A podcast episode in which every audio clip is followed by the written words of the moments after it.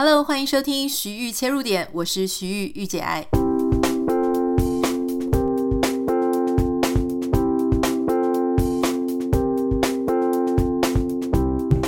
今天想要跟大家分享的是我最近看到的一个广告，不知道你最近有没有看到关于格林文化？哈，格林文化它跟这个意大利绘本大师英诺桑提。就做了一个线上课程。那这英诺桑提呢，其实就是格林文化郝广才他的多年好友，他们推了一个图像创作的线上课程。诶，老实说，当然第一个是我对绘本有兴趣，所以我就看到了郝广才他自己在谈这个线上课程。然后第二个呢是这个英诺桑提，他确实有非常多厉害的著作。那今天我想跟大家谈，就是我看到郝广才他在谈这个线上课程的时候，他的文案呢写得之好，就是说他在谈的时候，那当然讲话的这个脚本啊，也是他一定一定是他自己写的嘛，哈。其中有一句呢，非常发人深省啊。他讲到说，就是呃，为什么要去上线上课程？是因为呃，我们现在有很多父母，他可能不知道怎么样去带孩子去领受绘本，去看待绘本怎么做。所以他讲到说呢，呃，鸡养大的老鹰不会飞，老鹰养大的老鹰才会飞。好，这一句我觉得非常有意思，忍不住就把它写下来。他的意思当然是说，如果你自己啊，我们现在的父母，我不懂绘本，或者我不懂怎么样教小孩去欣赏绘本，那我们就是所谓的鸡嘛，哈。那鸡它去养大老鹰，如果你的小孩他其实是有很有这个 potential，他很有潜力，他说不定可以变成一代呃绘画评论者，或者他就可以变成说故事的人，或者他可以变成绘画家。那你这样子没有能力的话，好，没有能力带领的话，就让这个意大利绘本大师英诺桑提自己来带领你的孩子。好，所以他去讲说，鸡养大的老鹰不会飞，老鹰养大的老鹰才会飞。呃，意思就是说，学习这个线上课程，就是让你的孩子装上一双双会飞的翅膀。哦，我其实印象非常深刻，我觉得哇，这真的是完全打中父母的痛点。所有的父母都是。你知道为什么要帮小孩买这么多的呃教学的影片啦，或是像我们小时候是买那种精装百科全书，然后现在就会有各式各样什么双语的啦，或是英文的图文绘本，然后甚至像这种线上课程，或是像英文什么 Junior 什么 Tutor ABC 的 Junior 版哈等等的，而且这些课程都不便宜哦，哈，这些教材都很不便宜。我记得我小时候就坐拥非常多的这个全套精装，什么故事书啦，然后呃自然百科，然后呃，我想或许说不定你们家也有一套哈。那在里面就有一些什么老人与海啊、汤姆历险记等等的。父母因为真的很希望小孩能够呃望子成龙、望女成凤，所以他们其实对于小孩的这种教育都蛮愿意掏出荷包的。那今天我们就用这个来开场，我们来谈说，真的是这样吗？鸡养大的老鹰不会飞，老鹰养大的老鹰才会飞吗？哈，嗯，老实说呢，我们小时候父母虽然是尽可能的栽培哈，可是也许他们的文化素养确实就不像我们现在自己这个样子。那我们要怎么样去定义我们的父母到底是鸡还是老鹰呢？啊，所以。我进一步的想要讨论的其实是，如果我们从小没有照我们自己现在所期待的方式被抚养长大，那我们应该要怎么样看这件事情？好，我们应该怎么面对这件事？我先说一个我自己的故事啦。虽然很多人呢都觉得说，哇，就是呃，我能够长到现在，那我小时候学钢琴、学小提琴、学古筝，然后啊、我的父母他们也是非常的用力在栽培我，该补习的，该什么数学啊、英文啊，小时候也念这种有附设英语的幼稚园哈。那难道这样还不够吗？那说实在的，我必须要讲哦，其实我有一阵子有一。段时间呢，我其实是非常的羡慕我的一些朋友，原因是为什么呢？虽然我从小到大都是念我们啊屏东的所谓的资优班或是能力分班，可是我还是会不免觉得说，嗯，如果我可以，好，我的家庭可以像我其他的同学那样好，比方说他的父母没有离异啊，他的爸爸妈妈都是老师，啊，或是那种屏东可能就是县政府的一些官员的话，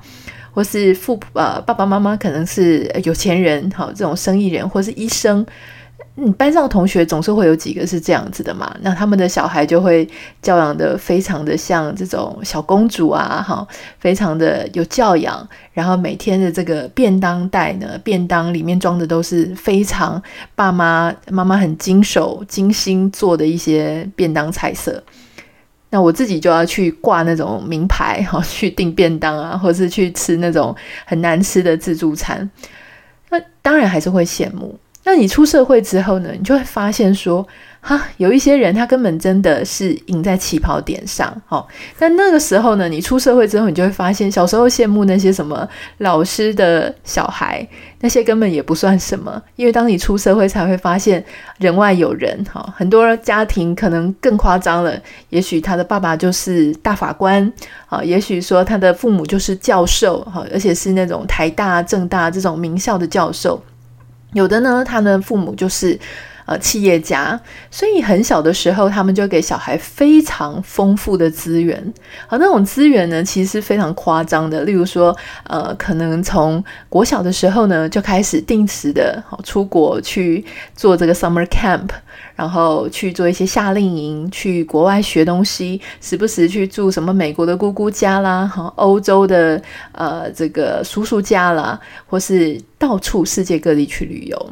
他们所看到的、所经历的，就会跟我们不太一样。其实我们现在也是哦，哈，虽然小时候我们可能不那么流行，但是我们现在，你想，你现在身边一定有很多朋友，哈，他们家里经济状况不错。例如说，像我一些朋友，好，我们这一辈的。可能他现在已经呃，爸爸妈妈是在，就是我这一辈的同学，他可能他们可能是在台积电、在联电、在广达，或者在一些呃非常优秀的公司工作。他们可能就会把小孩送到这种类似像康桥啊、美国学校啊这类私立学校。那可能小孩也是带去外国生的，希望他以后到这个美国来念书的时候就会比较便宜、比较方便。哈，会有这种非常提早在布局的概念。那我当我自己出社会之后，我其实就非常的羡慕哈，我的同辈他们是他们的父母是，呃，这么提早在为他们预备。那同时他们也可能是这种呃书香门第啦，或者说他们的父母有非常高的社经地位，知道说要怎么样帮小孩铺路。为什么我们会这样羡慕哈？我想你现在，我想我们的听众，你自己也有一段社会经验。你就会发现，有一些东西呢，它其实不是你努力就可以得来的啊。如果你的身边有这样子的一些家庭环境的朋友，你会发现，第一个，他们讲英文可能就是非常的 native。就是那种很道地的英文，因为他可能大学的时候就出去了，或是高中的时候他就出去了，然后他拿回来的学历就是非常镀金，所以他在找工作，或是你就只能永远在做那些很烦的 local 客户，因为 local 客户有时候呃，我不是说全部啦，但是很多 local 客户喜欢喝酒，特别是老一辈的哈，喝酒啦、玩诺啦哈，那。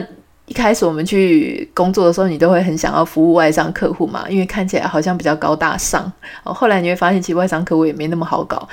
但总之，你就会比较羡慕那种讲英文讲得很好的，感觉好像晋升的空间很大。然后或是说，呃，因为他的文化素养、文化资本很好，所以他就会知道很多导演呐，很多一些影展，甚至很多 fashion 产业的事情，他可以跟你聊很多很有国际观的观点。甚至说，你像现在在 podcast 那些，好，比方说像白灵果他们，他们如果不是因为小时候好就已经有非常多国外的熏陶跟素养，他能够看到的，他能够跟你分享的东西就不会是那个样子。所以，也许当你出社会之后，你就会开始很羡慕，就说哇，有一些人。他们好早就起跑了哈，因为他的家庭环境，然后或者说呃，他所呈现出来的一个样子就是非常的优雅哈。不要说是名媛，因为名媛现在这个名称不是很好听，你会感觉说她好像很拜金。其实很多那种教养很好的小姐们，哈，所谓的小姐们就是呃比较 lady 的一些女生，她们就不会说像我们这种自己要靠自己自食其力的哈，就是她们呃举止啊比较优雅，态度比较从容。我在业界里面看过好多个这样子的女孩子，然后我其实也会心生羡慕，我会觉得说哇，那就是不一样的气息。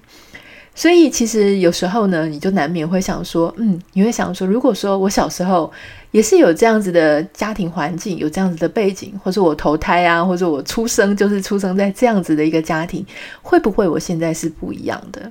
我不知道现在正在收听啊 Podcast 的你，你有没有曾经这样想过？哈，有一些人他可能啊不一定是说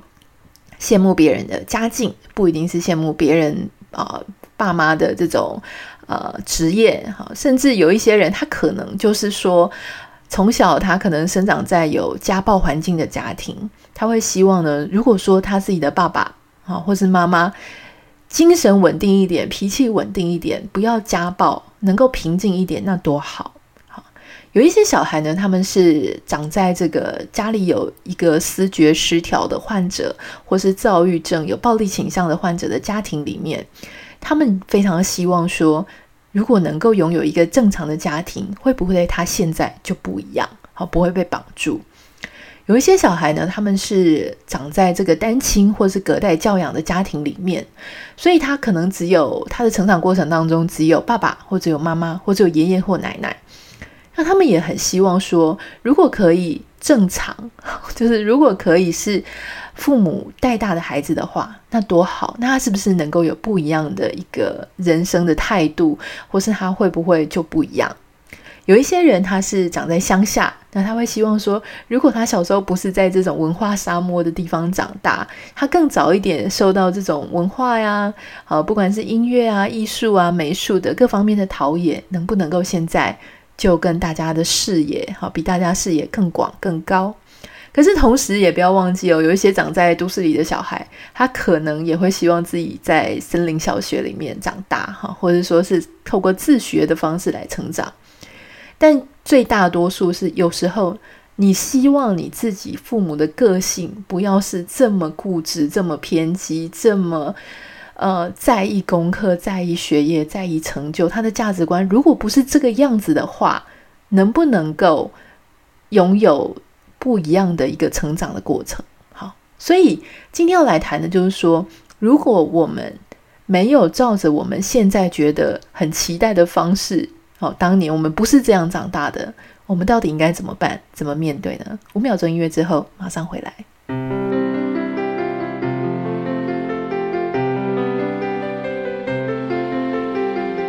其实不满意自己的父母对待自己的一个呃教养方式，它是一个非常普遍的课题。好，所以我相信现在在听 Podcast 的你，如果你心中也是这样想，你其实一点都不孤单。好，大部分的呃小孩到长大的时候呢，心中多多少少都会有一些遗憾，会去想说啊，如果不是那个样子的成长过程、成长背景、家庭环境的话，也许我现在就会不一样。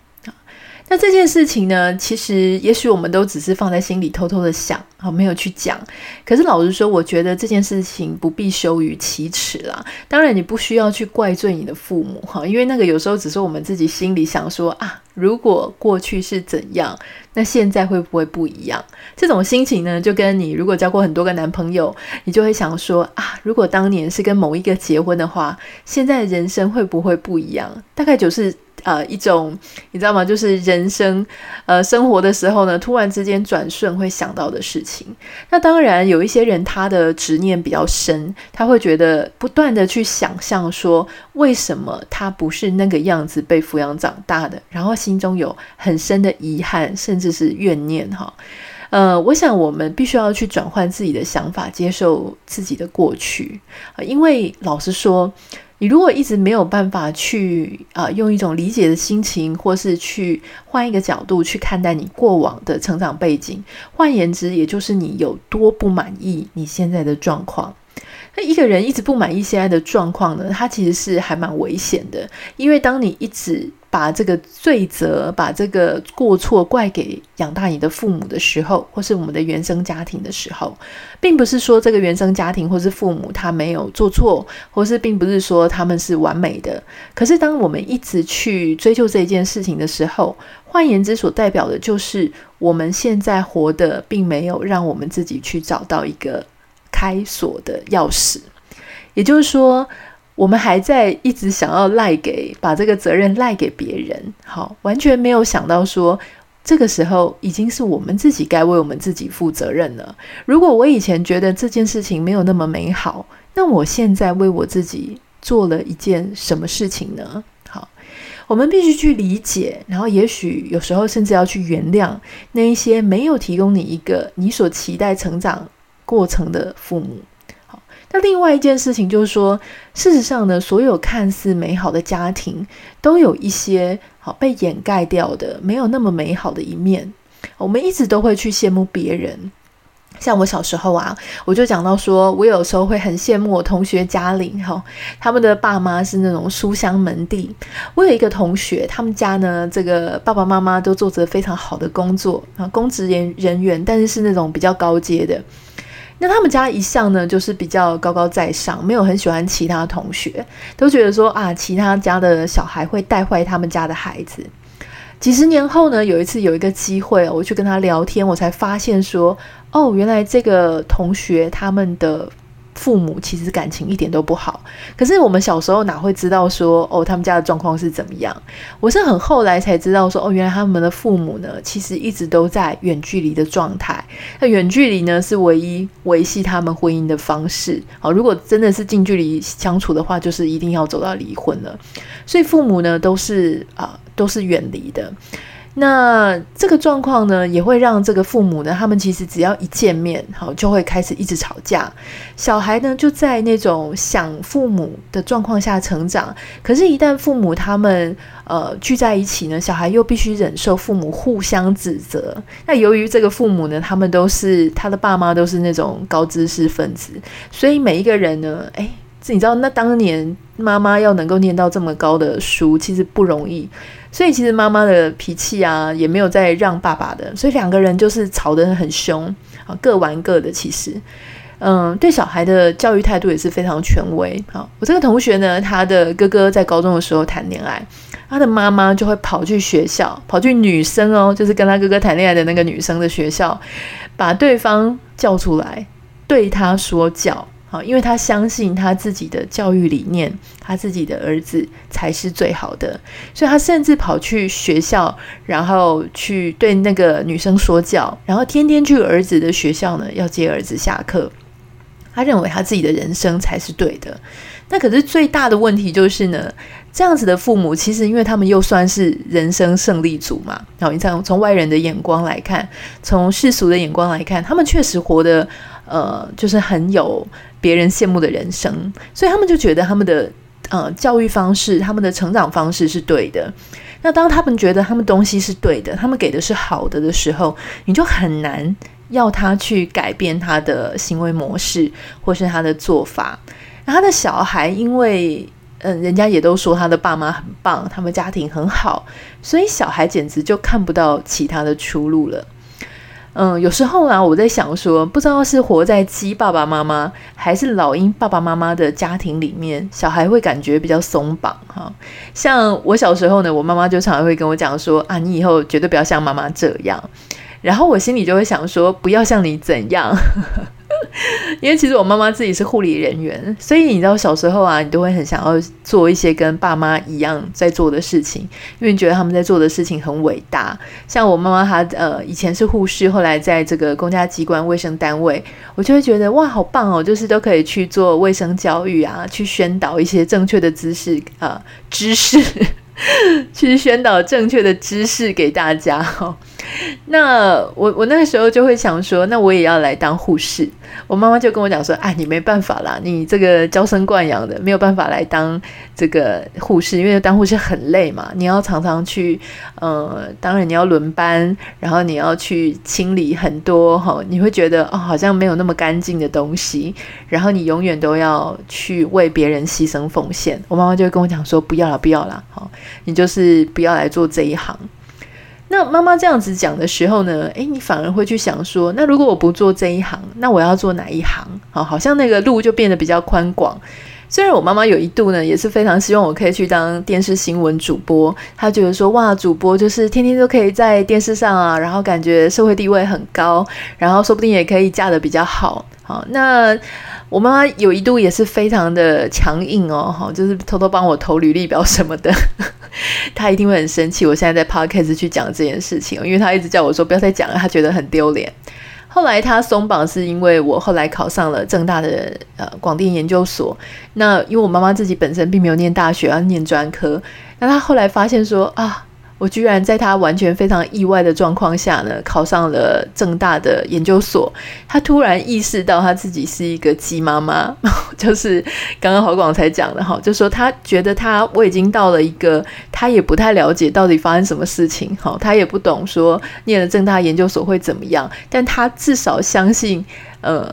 我。念了正大研究所，表示我应该可以做出比较正确的决定，所以他在当时呢，才开始给了我一些信任感，觉得说，哦，好吧，小孩总是会找到他自己的出路，哈，所以当时是我第一次证明，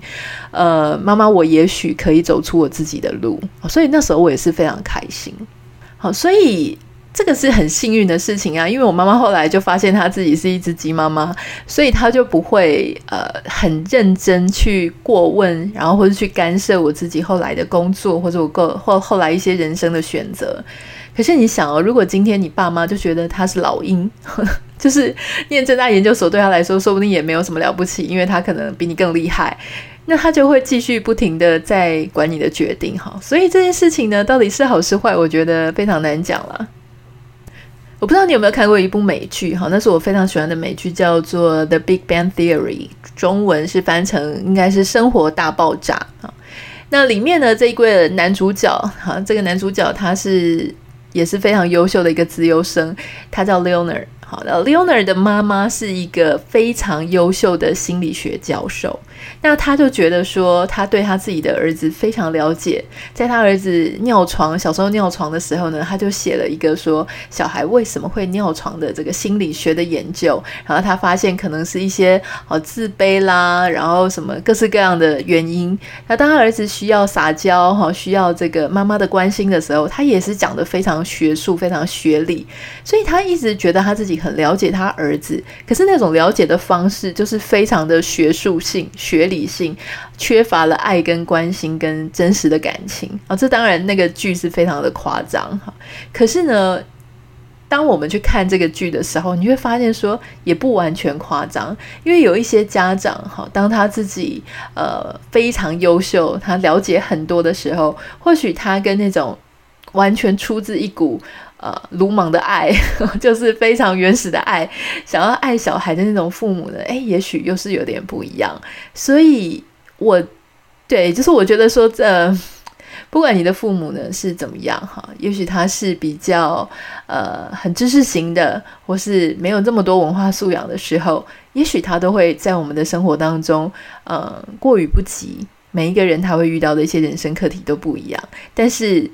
说真的，就是每一个人，其实你叫他回顾他自己啊小时候的成长历程，大部分的人都会多多少少有一些遗憾啊，觉得如果能够更完美就好了。那当我们重新回顾自己成长阶段的时候，哈，就像我刚刚讲的，我们一定要去学习释怀，才能够活在这个当下的人生。哈，如果我们永远都觉得啊，从前好可惜哦，哈，为什么没有这样？为什么没有那样？你要跟自己过去啊，或是跟这个从前的家庭状况、爸妈从前对你的养育的方式，一直去过不去的话，那就是你完全不满意你现在的人生。好，然后我们就没有想到说要去改变我自己的现状。有一派的心理学里面呢，他们会一直去把过错怪给原生家庭。好，他会跟你讲说：“哦，你这样子就是因为你的原生家庭，哦，你会有这种行为，那就是你小时候受了什么伤。”其实我并不是要讲说原生家庭对于我们的影响不重要，确实哈，原生家庭它可以带给小孩的影响呢，非常的亘古悠长，就是。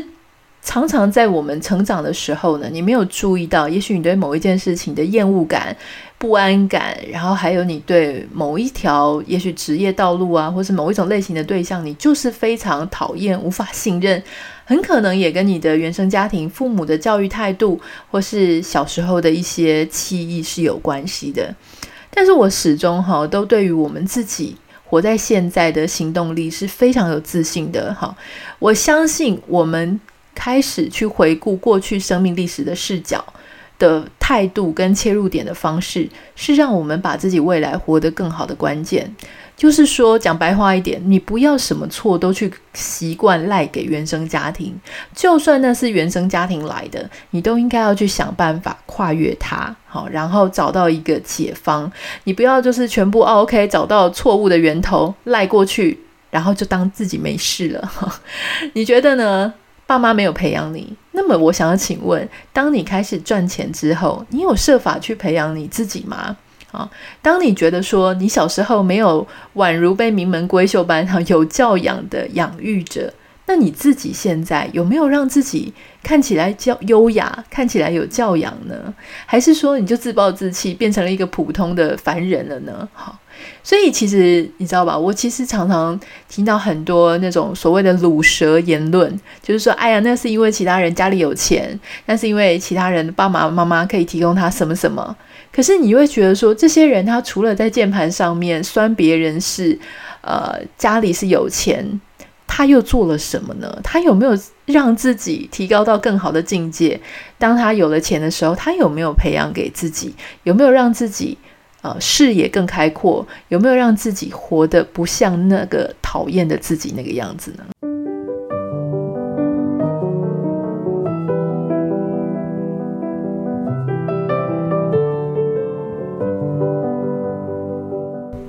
我想，我们始终呢都是要去跟自己和解，哈。所谓的跟自己和解，就是跟自己过往那些我没有那么喜欢的状态，然后也许我没有被好好的对待的那样子的状态，自己的生命历史去做和解。我们可以去体谅说，爸爸妈妈那个时候他有他自己缺乏，他有他自己不足，他有他自己困窘的状况。因为你想，你自己的父母那个时候应该还很年轻。呃，以我自己来讲，我妈妈二十六岁生我的，所以从呃我到十八岁之前，她大概是她的人生的二十六到四十四岁。我在想说，我自己二十六岁那个时候呢，其实还赚很少钱呢，好像还在这个新闻台工作，每个月收入三万块，然后扣个税呢，其实就只剩两万多，还要付房租就一万多，又扣掉了。所以其实怎么养小孩，这太夸张了哈。所以如果我那个时候养了孩子，我其实基本上什么样子的好的条件啊，好的教育环境也是没有办法给他的。所以我当时呢，如果有了一个小孩的话，我相信啊，我的小孩也是要抱怨的哈，觉得说我什么样的条件都不能给他。商业周刊有出版过一本书啊，叫做《青春走得太快，领悟来得太慢》，英文书名是《Too Soon Old, Too Late Smart》。他是精神科医师 Gordon 啊，戈登·李文斯顿的所撰写的书，其中有一篇呢，我非常的认同哈，叫做《大多数的童年创伤已经过了追溯时效》啊。追溯时效呢，其实是法律用词嘛，就是说，如果你人犯错的话，可能经过几十年呢、你就已经没有追溯时效了。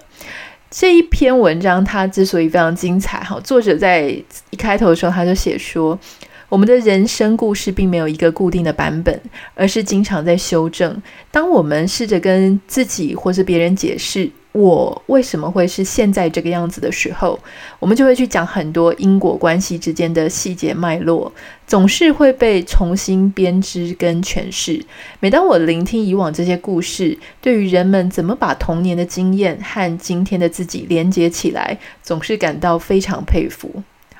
每个美国成年人都接触过足够的大众心理学，会将过去的痛苦和现在的症状连接在一起。要为自己的行为和感受负责，需要很大的决心。所以人们自然会选择比较容易的方式，就是怪罪以前身边的人，尤其是父母，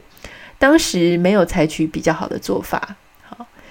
要在这边要注意哦，哈，作者说的大多数，而不是全部的童年创伤，因为某一些好像说非常严重的被这个性侵啊，或是很严重的那种童年创伤，确实是可能会影响好人们一生的心理跟生生理的伤害。但是呢，某一些童年创伤，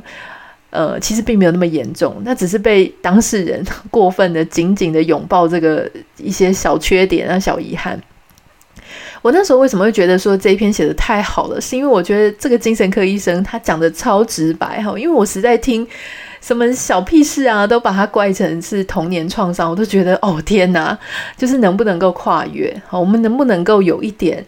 有一点能力，就是把那些不足以、不够完美的事情，就是把它跨越过去。好，那当然非常严重的那些事情，我们需要寻求专家的协助。可是有一些小小的事情，哈，就是我觉得我们必须要跨越。那我一直在想说，难道我们作为一个有行动力的主体，哈，我们一辈子都要去住在父母失职或是家庭失能他所框架的一个监狱里面吗？哈？作者，我相信他并不是要讲说父母跟家庭的影响力对一个人的成长发展不够重要，而是说，当不这么美好的事情，它就是已经发生了，它变成你生命当中的一个部分。我们除了去找理由去推卸责任之外，我们其实也应该要去找出一些行动去改变它。好，作者他有提到说呢，改变是生命的本质，也是所有心理咨商的目标。我们要对自己身上发生的大部分事情负责任。好，就是说，其实你今天去做心理咨商，或是你去找一些专业的人寻求协助，或是像很多网友也会找我，好，跟我讲他们生命当中的一些难题等等的。当我们去散发这些求救的讯号，或去咨商的时候，我们期待的是改变，对吗？可是改变它不会自己被动式的就到来，所以你一定是要做什么事情，让那个改变能够慢慢发生。所以今天，如果你去只是找到说，OK，我小时候我很不满意我这样被对待，我很不开心我这样子成长，我觉得我爸妈他没有给我很很很棒的一个教育环境，没有给我一个很棒的成长过程，那我能不能够做出一点小小的改变，去改变这件事情？我可不可以培养我自己？哈，我可不可以对我自己多做一些呃教育上的投资，文化上的投资？那我能不能够，也许在我有下一代的时候，我可以不要再复制父母的错误，我可以给他们一些我以前觉得很遗憾，我没有办法得到的事情。我认为啊，一直去挖掘自己的悲哀的理由，并不会让一个人他变得更幸福。好，我们必须要去适度的理解整个原因，然后去跨越，去改变现状，我们才有可能会能够找得到自己的幸福。希望你会喜欢今天的节目。今天节目其实是要跟大家分享，就是说，如果我有一个我没有那么满意的童年成长过程，那我应该怎么面对这件事情？我们不要停留在只是抱怨啊，只是酸别人那些过得比较好的那样子的一个很 low 的层次哈。我觉得我们就是要去采取一些行动，然后适度的啊去这个理解，然后去采取一些方式，把我们带领到我们自己很期待。希望能够达到的那样子的一个生活。好，如果你喜欢我们的节目呢，不要忘了要订阅我们今天的节目内容，然后订阅我们的这个频道。然后呢，如果你有什么私讯啊，或是收听的心得想要跟我分享，也欢迎你可以私讯到我的 Instagram 账号 Anita 点 Writer A N I T A 点 W R I T E R。那如果呃可以的话呢，希望你可以多多帮我们在 Apple Podcast 上面留下五颗星，还有你的留言，呃，我都会去看留言。那因为我有时候不会去特别念啦，因为我觉得谢谢大家的鼓励跟称赞，我就心领了哈。就是一直念我会觉得很害羞。我知道别人的节目好像会一直念人家吹捧、五星吹捧等等的，诶，我也想说要不要念一下，可是我自己太害羞了，所以。就谢谢大家，但是我有在看啊，所以非常希望大家可以愿意很热衷的帮我们按心跟留言。有一些网友跟我讲说，确实就是在排行榜上看到我们的节目，才认识我们节目，认识我，然后听到我们的内容，觉得很有帮助。所以呢，你的按心、你的留言，真的都是呃可以改变别人的一个关键。好，那我们今天的节目就先这样子了，我们下次见，拜拜。